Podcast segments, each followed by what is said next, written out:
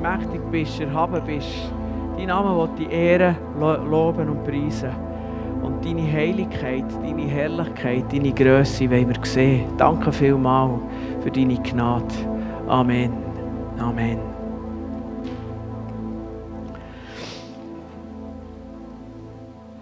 Ich möchte heute etwas ein bisschen zum Jahresmotto sagen, wo mir einfach aufs Herz kam. Jesus kennen gleich leben. Das ist ein bisschen mathematisch kommt es daher. Und ich glaube, in dieser Zeit, wo ich hier zu Bargen bin, habe ich noch nie ein Jahresmotto festgesetzt. Aber das ist mir einfach auf, auf das Herz gekommen, dass das wieder dran ist. Ähm, und ich möchte es heute und in einer Woche, am 9. Januar, einfach äh, so ein paar Erklärungen dazu geben, so ein bisschen Grundlage. Es ist nicht eine Predigtreihe, nicht über das, schon gar nicht äh, über das ganze Jahr, aber ich hoffe, es ist etwas, was uns immer wieder bewegt. Und ich habe mich gefreut, als ich auch ähm, die Jahreslosung gesehen habe, die hier im Foyer rechts aufgehängt worden ist. Jesus wird niemand rausstoßen, der zu ihm kommt. Und das finde ich passt eigentlich gerade ganz gut, die Stelle dort aus dem Johannes. Ähm, ich möchte heute aber viel früher anfangen, sogar noch in der Zeit vor Jesus. Und zwar in der Bibel, im Alten Testament, im zweiten Buch Mose, lesen wir aus der Zeit, wo das Volk Israel, das Volk der Juden, ähm, ist versklavt in Ägypten. Die sind dort für mehrere Jahrhunderte, hat man die dort einfach ausgenutzt, missbraucht, arbeiten ähm, hat sie geknechtet, sie keine Freiheit dürfen haben, sie haben nicht können leben, wie sie wollen. Es war eine, eine riesige Ungerechtigkeit gewesen. und Gott hat äh, ihnen Gerechtigkeit verschafft. Er hat sie rausgeführt in die Freiheit. Es war ganz spektakulär, gewesen, die, die, äh, wie er ähm, der Ägypter hat zur Rechenschaft gezogen und die Ägypter die haben so eine grosse Achtung vor dem Volk und so eine grosse Achtung vor dem grossen Gott, der das Volk herausführt, dass sie den Israeliten noch Gold und Silber und Schmuck und weiss nicht was alles mitgegeben haben. Alles mitgegeben, geht nur, geht nur. Und Teil von den Ägyptern waren sogar so überzeugt gewesen, von dem Gott, dass sie gesagt haben, wir schließen uns dem Volk an und ziehen mit dem Volk aus unserem eigenen Land raus. Das ist eine ganz spannende Geschichte. Sie kommen durch das Meer, das Meer teilt sich vor ihnen, sie gehen durch und nachher auf dieser Reise kommen sie an Sinai. Der Sinai ist ein Berg und an diesem Berg sie, ist ihnen Gott begegnet und sie haben das Gesetz bekommen und vor allem die zehn. Und bei dieser Stelle dort gibt es eine ganz spannende Stelle, die ich möchte lesen möchte. Es steht im 2. Mose, Kapitel 19, Vers 10 bis 12. Dort heißt es, sagt Gott zum Mose, Geh zum Volk und sorge dafür, dass sie sich heilig halten, heute und morgen. Sie sollen ihre Kleider waschen und bereit sein für den dritten Tag, denn am dritten Tag wird der Herr vor den Augen des ganzen Volks auf dem Berg Sinai herabkommen. Zieh aber eine Grenze rings um das Volk und sprich, hütet euch, auf den Berg hinaufzusteigen oder auch nur seinen Saum zu berühren. Jeder, der den Berg berührt, muss getötet werden. Eine wunderbare Befreiung, grossartig, wie Gott zu ihnen steht, wie er ihnen hilft. Aber das hier ist jetzt fast ein bisschen furchterregend. Und ein Kapitel später, wenn wir weiterlesen würden, nachher ins 20. Kapitel, wo Gott dann wirklich kommt, sind die Leute vor lauter Schreck davon gerannt. Und sie haben dann Mose gesagt, du Mose, das geht so nicht. Gang du zu Gott, lass du ihm zu und dann kommst du zu uns und sagst, was Gott gesagt hat. Wir wollen Gott nicht mehr hören. So erschreckt, so Angst haben die gehabt. Und wenn man das dann so überlegt, es ist ein Stück weit wie Gottes Furcht. Und Gottes Furcht hat ja zwei Hintergründe. Erstens die Größe, die, die Herrlichkeit von Gott, die Macht auf der anderen Seite seine Heiligkeit.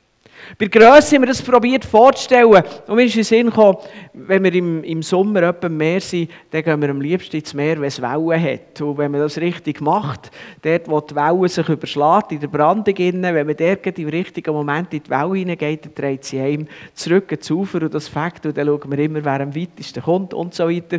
Und stell dir mal vor, du wärst jetzt in Portugal, im, im Ort Nazaré, wo die Wellen 12, 14 oder 20 Meter hoch sind. Stell dir mal vor, du bist dort unten und jetzt siehst du die Wellen. Gross wie ein Hochhaus. Tausende von Tonnen Wasser und die kommen auf dich zu. Was würdest du machen?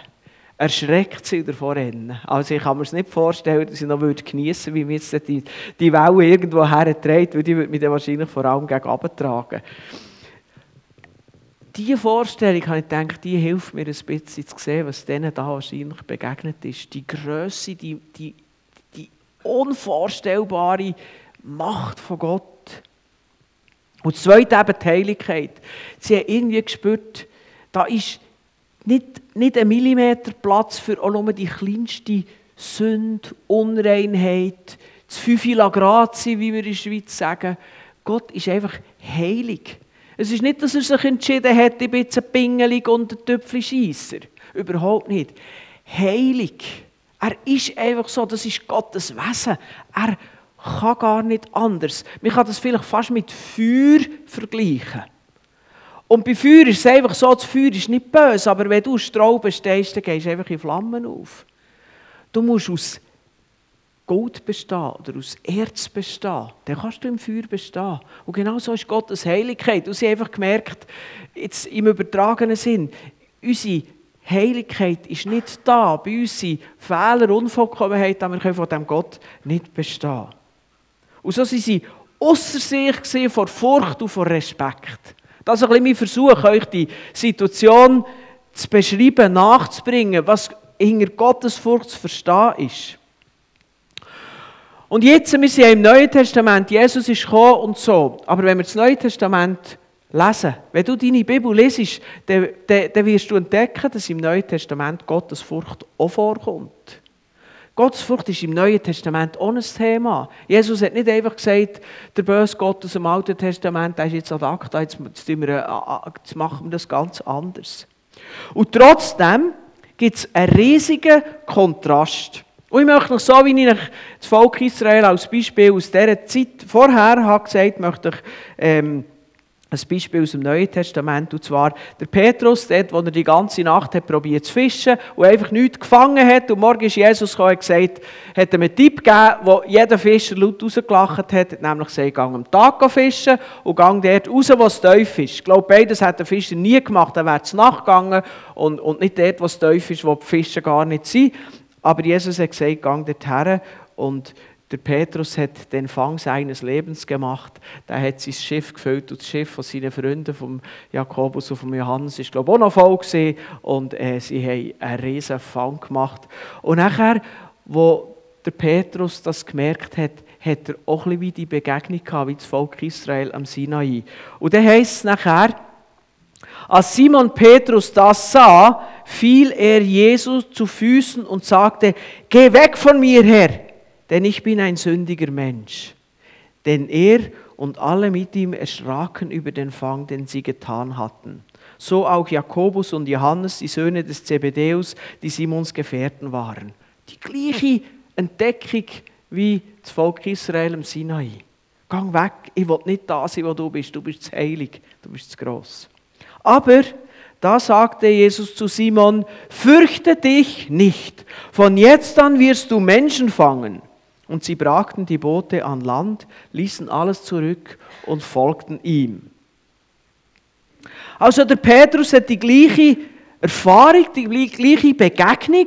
Er begegnet Gottes Größe, Herrlichkeit und Gottes Reinheit und Heiligkeit und merkt, da habe ich keinen Platz. Es ist wie ein Feuer, das mich verbrennt. Es ist wie eine 20 Meter hohe Welle, die mich verschlägt. Geh weg von mir, Jesus. Ich bin ein sündiger Mensch, sagt er von sich. Aber wir sehen, es hat einen anderen Verlauf genommen. Jesus sagt, nein, komm zu mir, folg mir nachher. Und wir können weiter schauen. Beim Andreas genau das Gleiche, beim Bruder von Petrus. Oder eben Johannes und Jakobus, wie es da in diesem in dem Vers steht. Oder ist der Matthäus, der war ein Zöllner, einer, der mit den Römern, mit der Besatzungsmacht zusammengearbeitet hat. Oder der Simon, der war ein Zelot, das heisst, er war ein terroristischer Widerstandskämpfer gegen die Besatzungsmacht. Allen hat er gesagt, folgt mir nachher. Alle haben zu ihm gehört. Übrigens macht auch Klammerbemerkung. Wie Jesus das geschafft hat, dass ein Simon als gewalttätiger Freiheitskämpfer und Matthäus als Kollaborateur mit der Besatzungsmacht zusammen sind Schlag gekommen, das ist, das ist Jesus sein Geheimnis.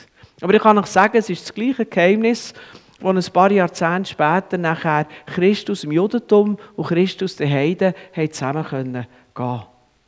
Wir haben keine Vorstellung, was das dann war, an, an, an, an Distanz. Wir können heute ganz gut verschiedene Nationen miteinander unterwegs sein. Auch wenn Rassismus leider immer noch ein Thema ist und manchmal vielleicht sogar auch ein aufgebauscht wird, ähm, können wir das eigentlich sehr gut. Aber damals war das ein riesiges Thema, weil die haben nicht einmal gegrüßt, verschwiegen, dann miteinander gegessen. Du bist nicht ins Haus von einem, der nicht zu deinem Volk gehört hat. Kein Jod ist zu einem Römer gegangen, auch kein Jod hat den Römer eingeladen. Und plötzlich sind das Freunde. Plötzlich haben die einander Geschwisterte genannt und so weiter.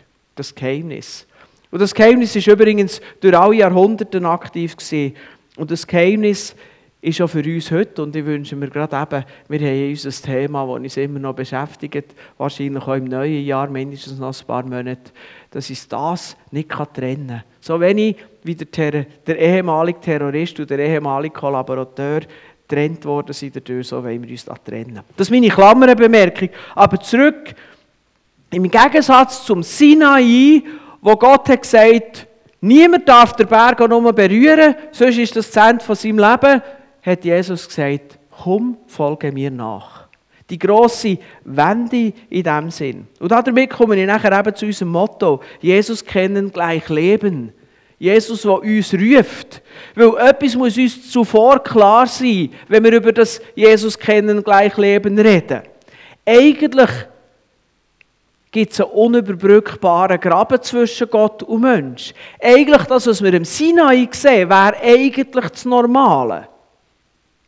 Für uns als unvollkommene, begrenzte Menschen gegenüber einem unendlichen Gott, der vollkommen heilig gerecht und rein ist. Und wir müssen uns bewusst sein, Jesus hat den Graben überbrückt. Natürlich wissen wir, wir haben das so ein bisschen fast vielleicht zu fest uns gewöhnt, daran zu reden. Ja, Jesus ist gestorben, damit ich leben kann und Jesus hat meine Sünden vergeben, es ist alles gut und so weiter. Aber wir sind uns gar nicht bewusst, was für ein Graben da ist. Die Israeliten dort am Berg Sinai, die haben das plötzlich in ihrem eigenen Leib erfahren, sie sind davon gerannt. Und wir sind uns das manchmal gar nicht bewusst. Und ich möchte euch, uns heute das Gespür geben, was eigentlich Jesus da hat, dass wir heute einfach cool so ein Motto können in unsere Gemeinschaft hineinlegen Jesus hat den Graben überbrückt. Und wie hat er das gemacht? Indem er die Trennung auf sich genommen Am Kreuz ruft er, mein Gott, warum hast du mich verlassen? Warum hat er Gott verlassen? Weil er gesagt jetzt ist auf Jesus alle Sünden von allen Menschen. Mit dem wollte ich nichts zu tun haben. Und er hat sich abgewendet.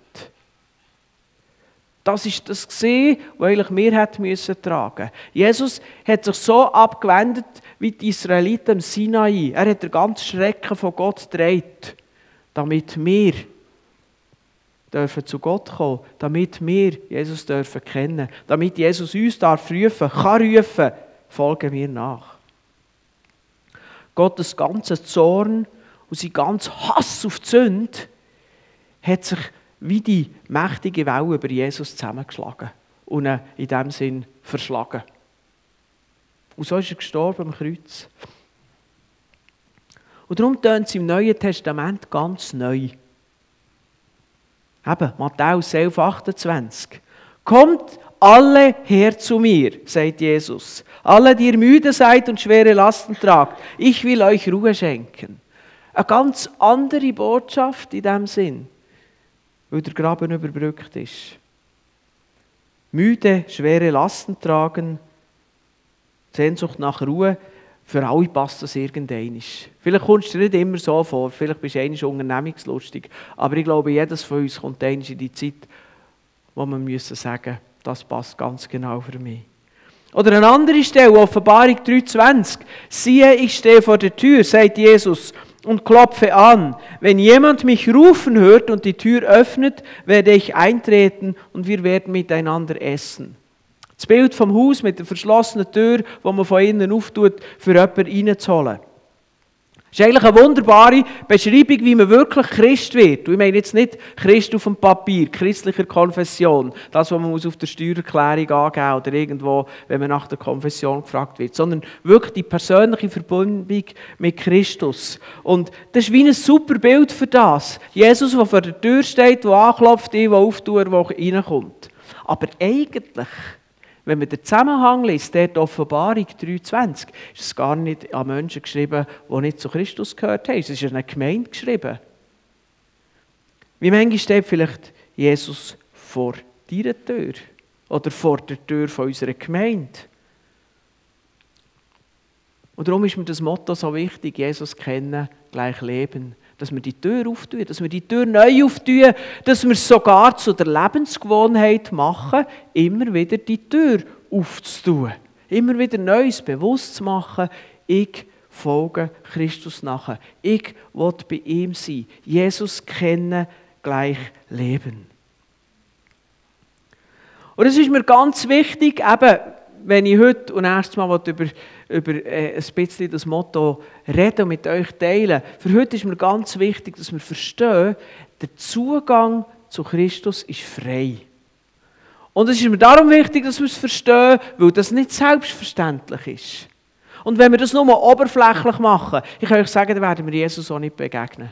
Wenn wir nur sagen, ja, wir jetzt im Neuen Testament und da Gott ist ja gnädig und ist alles gut und Halleluja und Amen und jetzt noch ein bisschen Jesus und dann zurück in den Alltag, dann, dann werden wir auch so oberflächlich Jesus kennenlernen. Und dann, dann gehen wir an dem vorbei, was das eigentlich heisst. Jesus kennen, gleich leben. Und darum möchte ich uns einfach die Bandbreite zeigen, was für ein Privileg, was für ein Geschenk der heilige Gott kann sich nicht mit Sünd verbinden, aber Jesus hat alles gedreht. Und darum ist der Weg für jeden Mensch frei, sobald er in Christus ist, sobald er quasi sich selber vor Gottes Augen getrennt hat von der Schuld. Das heisst nicht, dass nur die, die vollkommen leben, da dabei sind, sondern die, die das vollkommene Leben von Jesus in sich aufgenommen haben, die, die eben die Tür aufgetan haben.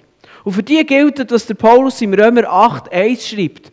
Also gibt es jetzt für die, die zu Christus Jesus gehören, keine Verurteilung mehr. Also wir dürfen wirklich uns frei dem Gott nachen. Es gibt kein Zaun mehr um Sinai, im Bild gesprochen, sondern wir dürfen herren, weil Gott uns einlädt, weil, weil wir Bibel redet sogar davon, weil wir trotz unserer Unvollkommenheit Heilige sind. Nicht Heilige im äh, katholischen, traditionellen Heiligenverständnis, sondern Heilige, weil Gott uns heilig gemacht hat. Er hat uns so rein und heilig gemacht, dass uns das Feuer von Gottes Heiligkeit nicht mehr anhaben kann. Er hat alles Stroh in Gold verwandelt, oder wie man das im Bild, dass wir es verstehen, was damit gemeint ist. Es ist nicht selbstverständlich, es ist ein riesiges Privileg. Aber es ist da, sobald wir in Christus sind. Jesus kennen, gleich leben. Jesus hat alles da, damit wir das einfach können sagen und können machen und können leben. Aus uns selber müssten wir uns am Sinai orientieren. Berühren ja nicht. Gang weit weg, lauf, wenn du die Stimme hörst. Aber weil Jesus die Trennung gedreht hat, dürfen wir herkommen. Das ist die Grundlage, das ist ein Fakt, das ist eigentlich wie ein theologischer Hintergrund. Und ich möchte dazu noch ergänzend sagen, es gibt manchmal Menschen, die haben total falsche Sicht von Gott. Die sagen, im Alten Testament ist Gott böse und grausam und hat gestraft und ist brutal. Und im Neuen Testament hat er sich wundersam gewandelt und jetzt ist er ganz lieb und gnädig und gut. Und das ist eine völlig verirrte Sicht, weil Gott hat sich in alle Ewigkeit nie geändert. Gott ist immer der gleiche. Auch wenn wir Gott nicht ganz verstehen in seiner ganzen Größe. Er war immer gleich. Gewesen. Der Unterschied ist einfach, gewesen, oder Gott hat Sünde immer gehasst. Von Anfang bis heute. Und er hat Menschen immer geliebt. Aber durch das Werk von Christus sind wir von der Sünde getrennt worden und darum können wir zu Gott kommen. Von Gott her ist das Werk gemacht. Leider wählen nicht alle den Zugang.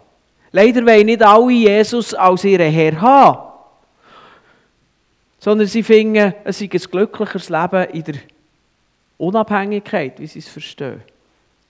Oder sie sind stolz zuzugeben, dass sie eigentlich die Jahre, die hinter ihnen liegen, in einer falschen Grundlage gelebt haben und dann wollen sie lieber falsch weiterlaufen, als zuzugeben, dass sie falsch waren.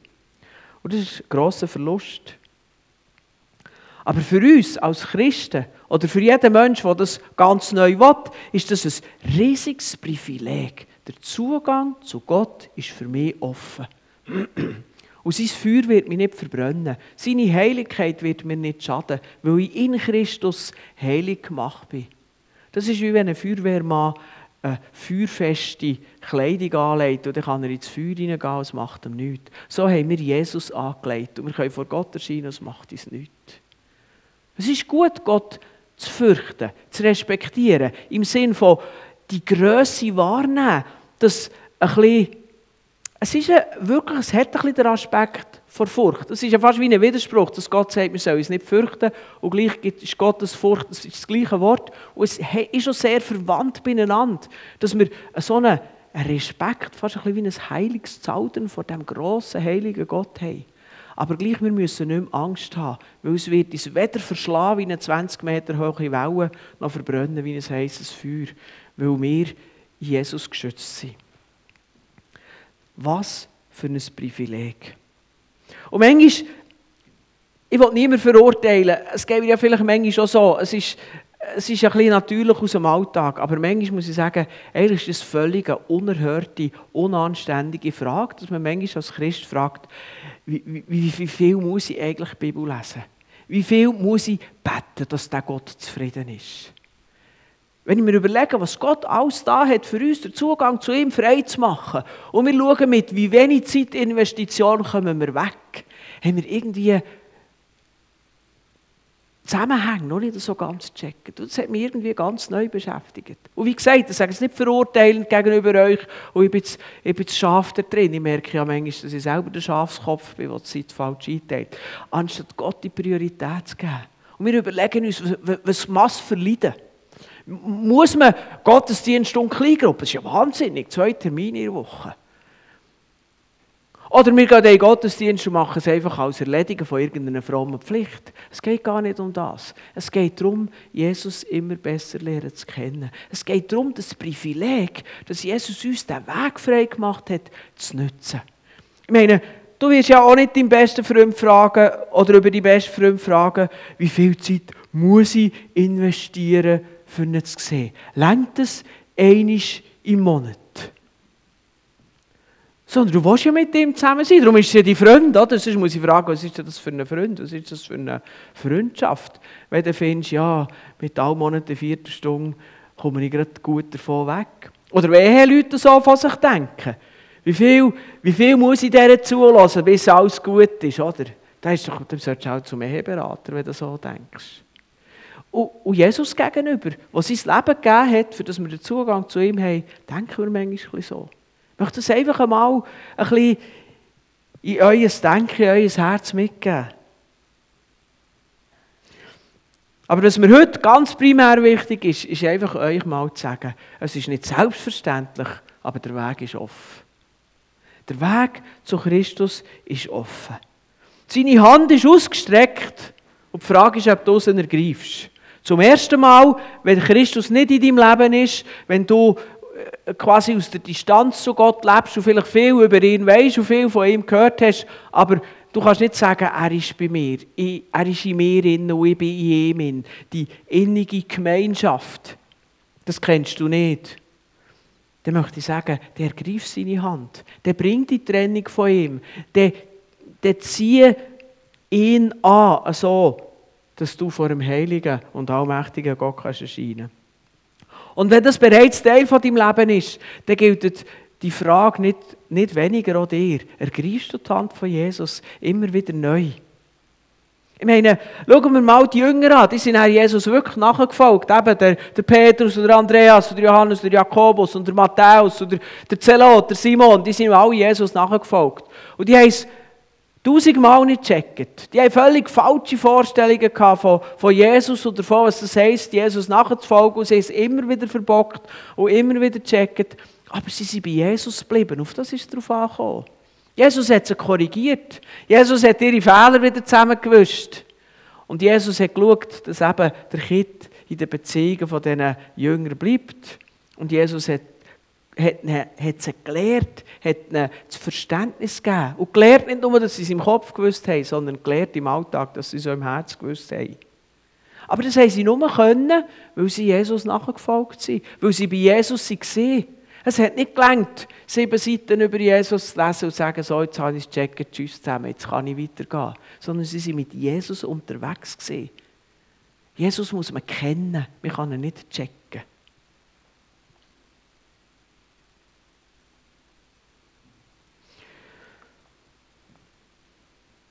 Und Jesus sagt nachher nicht,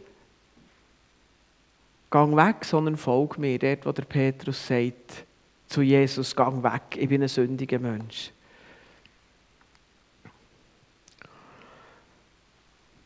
Und das ist der Anfang von einem grossartigen Lebensweg. Und so möchte ich dir wirklich sagen, hey, mach es 2022 zu einem Jahr, wo du Jesus tiefer lernst kennen. Wo du Freundschaft mit Gott hast. Jesus kennen, gleich leben. Jesus ist da und er klopft an. Wie reagierst du? Tu es immer wieder. Und so wirst du sein Bild verändern. So kommst du in deine Berufung hinein. So wird das entstehen, was du willst. Der Petrus hat sein Leben nicht mehr kennt. Nur drei Jahre, nachdem er aufgehört hat, als Fischer zu arbeiten. Weil er mit Jesus zusammen war. Weil er Jesus kennt. Es war ein ganz neues Leben. Und so hat Jesus gerufen, folge mir nach. Und im Johannes 15, 15 sagt er das, was ihr da hinter mir leset. Ich nenne euch Freunde. Amen.